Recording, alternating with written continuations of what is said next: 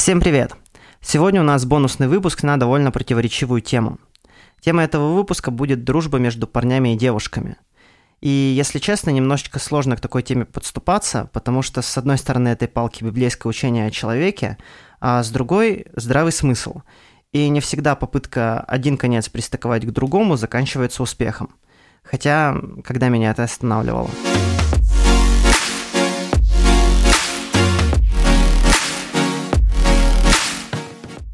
Всем привет! Это подкаст «Библейка», меня зовут Дмитрий Брагин, и это бонусный выпуск про дружбу между парнями и девушками. Сегодня вы узнаете взгляд Библии на этот вопрос, а также мы постараемся развеять несколько популярных мифов, которые у всех на слуху. Поехали!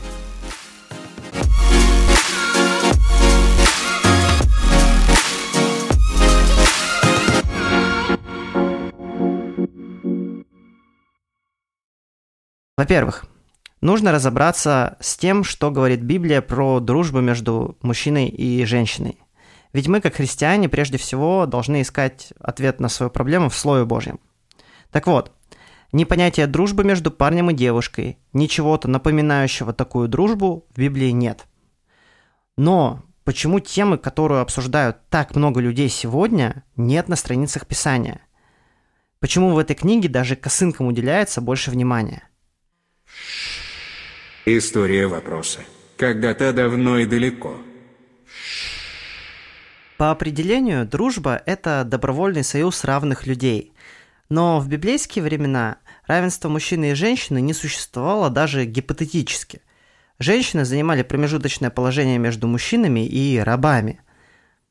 В семье отца женщина де-факто была собственностью. Из нее она переходила в собственность мужу после свадьбы за приданное – Привычных для современного человека социальных институтов вроде школ или детских садов не существовало, поэтому мальчики и девочки из разных семей не имели возможности проводить досуг, обучение или тем более заниматься каким-то трудом вместе.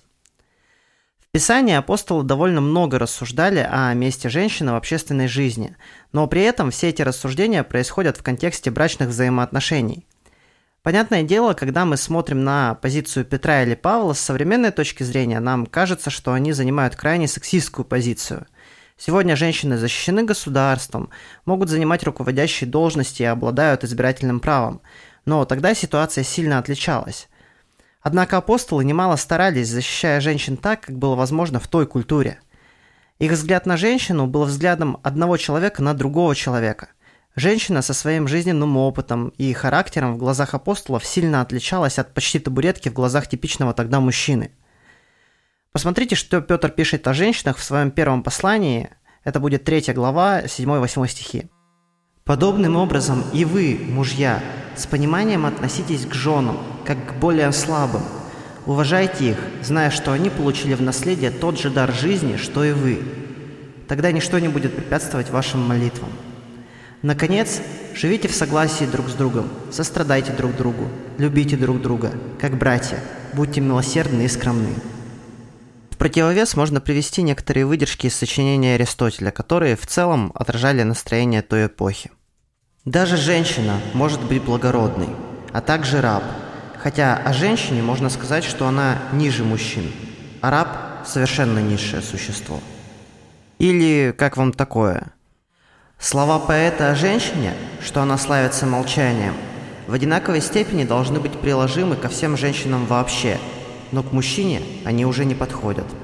Обобщая всю информацию о позиции женщины и позиции мужчины, становится понятно, что дискуссия о дружбе между парнями и девушками в том обществе была невозможна потому, что тогда существовало устойчивое ролевое разделение между полами, которое воспринималось как норма – Подобная ситуация в целом относится к традиционным патриархальным обществам, к которым относилась и иудейская, и римская.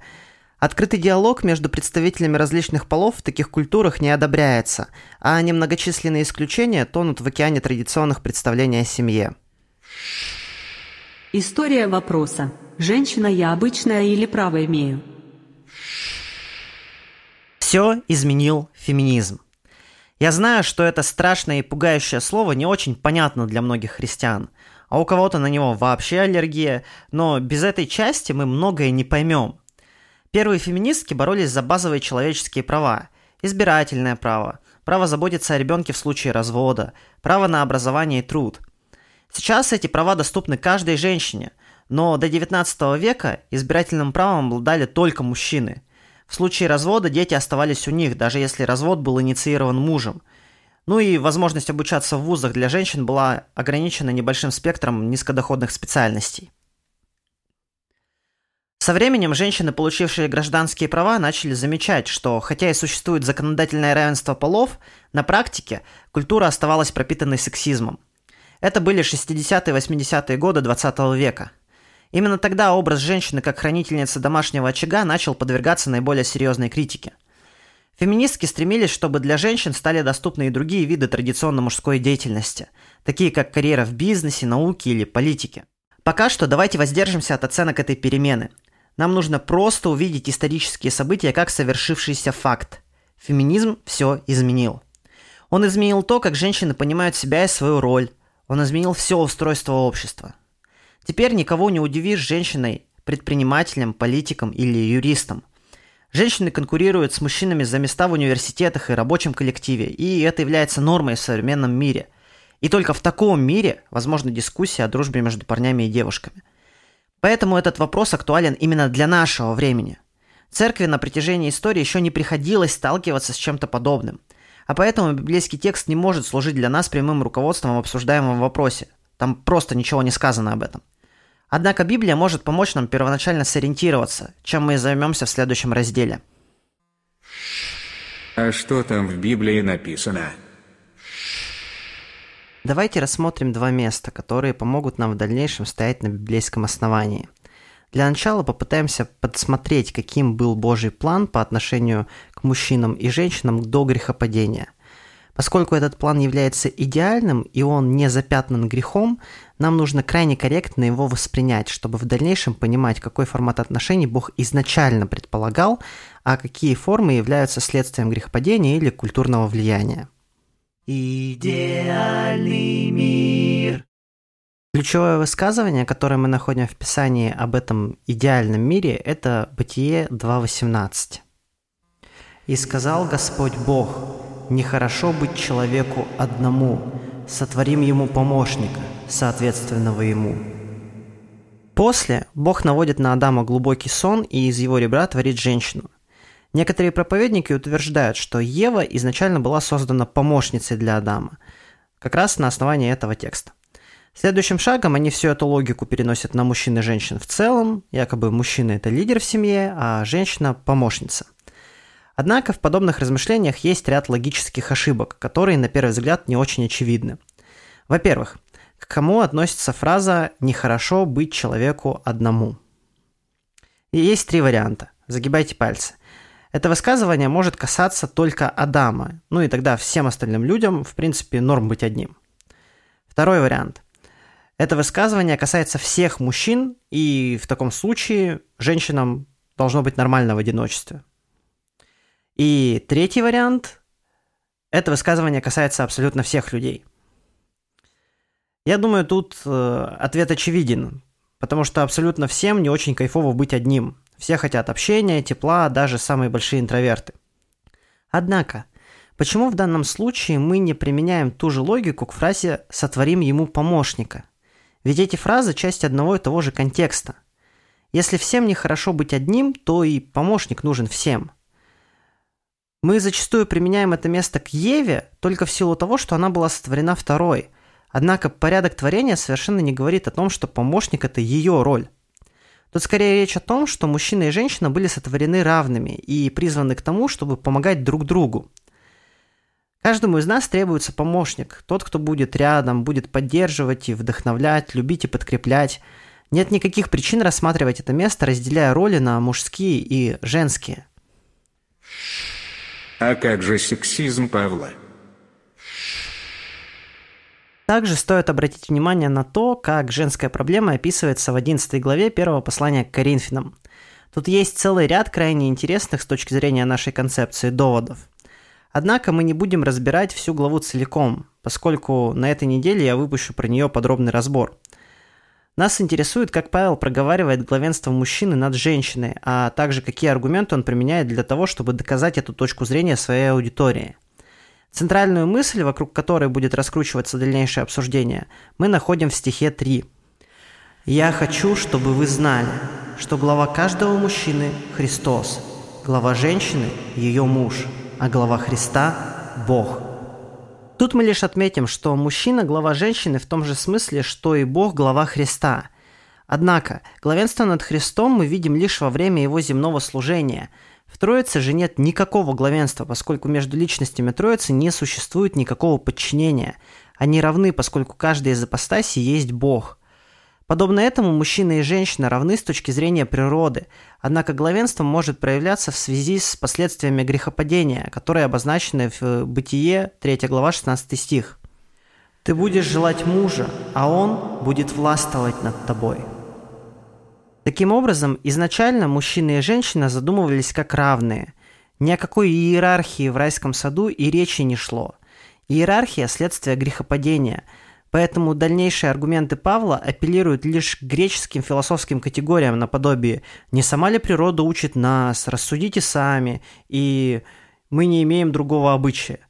По сути, тут он собственноручно обозначает, что это не божественное установление, а культурный контекст – на это указывает также и то, что в своих аргументах он напрочь игнорирует исключения, которые определенно были ему известны. Например, в 14 стихе он утверждает «И не говорит ли нам сама природа о том, что если мужчина носит длинные волосы, то это для него бесчестие?»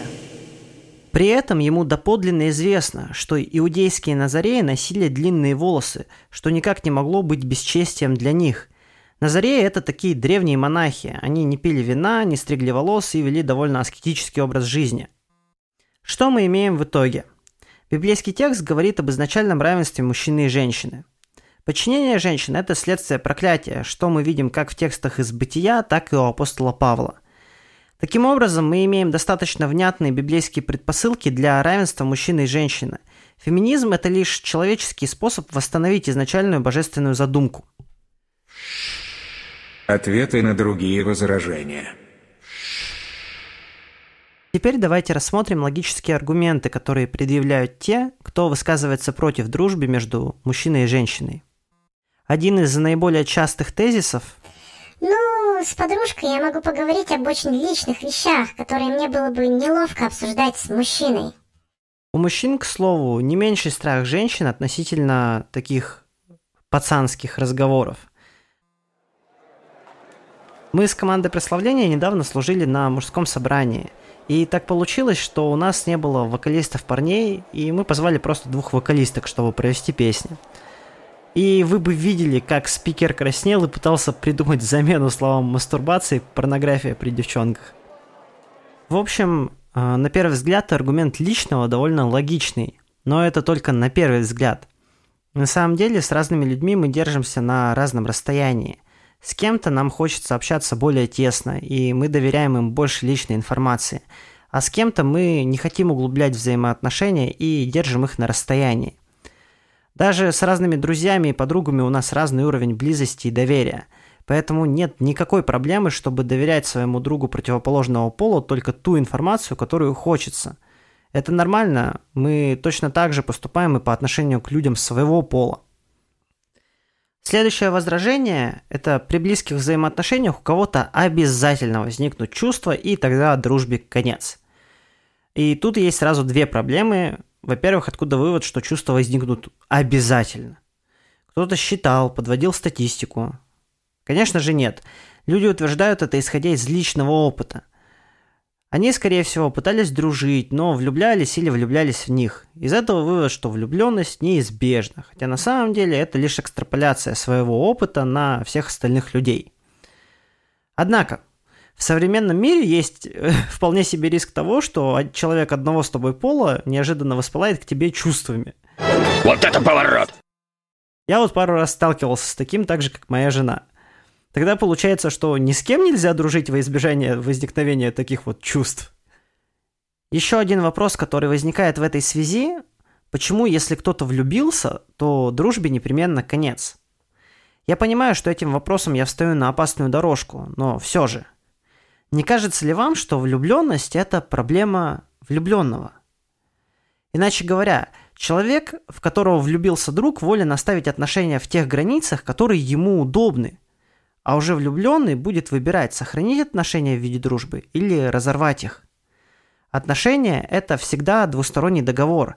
Если один человек не готов идти глубже и развивать их, то он имеет право сказать «нет». Многие люди вполне могут контролировать себя и свои чувства, если отношения с вами для них более ценны, чем собственные гормоны. А как же вожделение? Оно же непременно возникает у человека противоположного пола при общении. М-м, знаете, есть такая штука, как персональная ответственность. Вожделение мужчины – это персональная ответственность мужчины – Вожделение женщины, персональная ответственность женщины. Позвольте пример. Какой бы короткой ни была юбка у женщины, виновным в изнасиловании всегда будет мужчина. Какой бы рельефный пресс ни был у тренера по фитнесу, он всегда должен получить ясное и непротиворечивое согласие женщины на физическую близость. Ну или инициативу, если женщина инициативна. Проблемы начинаются только тогда, когда человек пытается снять с себя ответственность за свое сексуальное поведение. Но у него такое красивое тело. Я просто не смогла устоять. Но у нее было такое глубокое декольте, откуда прямо на меня смотрела пышная и красивая... Очевидно, душа он так хорошо шутил, делал мне комплименты. У нее был такой смелый нрав. Всегда нравились сильные женщины. И все в таком духе. Если всерьез воспринимать такие заявления, то мы можем очень далеко зайти. Наши отношения будут сопровождаться постоянными изменами и нарушением договоренности из-за того, что какая-то девочка надела слишком короткие шорты, или у того парня слишком шикарный пресс. Потому что если постоянно оправдываться тем, что ты не можешь себя контролировать, то какой с тебя вообще спрос? Каким образом отношения или брачный союз помогут тебе держать себя в руках, если ты не научился делать это до вступления в эти отношения? Таким образом, мы приходим к тому, что вопрос вожделения – это личная проблема вожделяющего. И если эта проблема не несет для вас опасности насилия, то она вас не касается – Дружить или не дружить с человеком, который постоянно смотрит на вас с вожделением, дело ваше, конечно. Но, судя по опыту, повышенный интерес такого характера длится крайне непродолжительное время. А после человеку больше интересно содержание, чем обертка. Еще одно частое возражение – это аргумент боли. Его суть в следующем. Лучше свести к минимуму такие контакты, потому что если ты влюбишься и будешь отвергнут, то тебе будет больно. Это также какая-то сомнительная история. Когда ты чему-то учишься, то всегда будут ситуации, которые причиняют тебе боль, дискомфорт и неудобство. Если мы учимся ходить, мы много падаем, ударяемся. Когда мы учимся играть на гитаре, то испытываем боль от мозолей на пальцах. Когда осваиваем новый интеллектуальный навык, мы устаем и расстраиваемся, если что-то идет слишком медленно или не так, как хотелось бы. Дискомфорт всегда сопровождает любой процесс обучения. Но тогда по какой причине обучение социальным контактам с представителями противоположного пола должно проходить безболезненно? Каким образом мы узнаем о том, какие качества мы ценим в людях, какие вещи нас привлекают в избраннике, если мы не столкнемся с этими качествами при живом общении? Да, при дружеском общении есть риск влюбиться, но ведь наличие риска не говорит о том, что это провальная затея. При инвестициях, например, есть риск потерять деньги – но ведь это не говорит, что инвестиции – это зло. Я думаю, аналогия понятна. Нам очень важно прежде всего у себя в голове расставить точки над «и» и не бояться боли, не бояться трудностей, которые мы будем встречать на пути дружбы. Если всегда бояться, то можно никогда и не понять, насколько прекрасно видеть людей без налета сексуальных предрассудков, когда человек – это человек, а не его половые органы –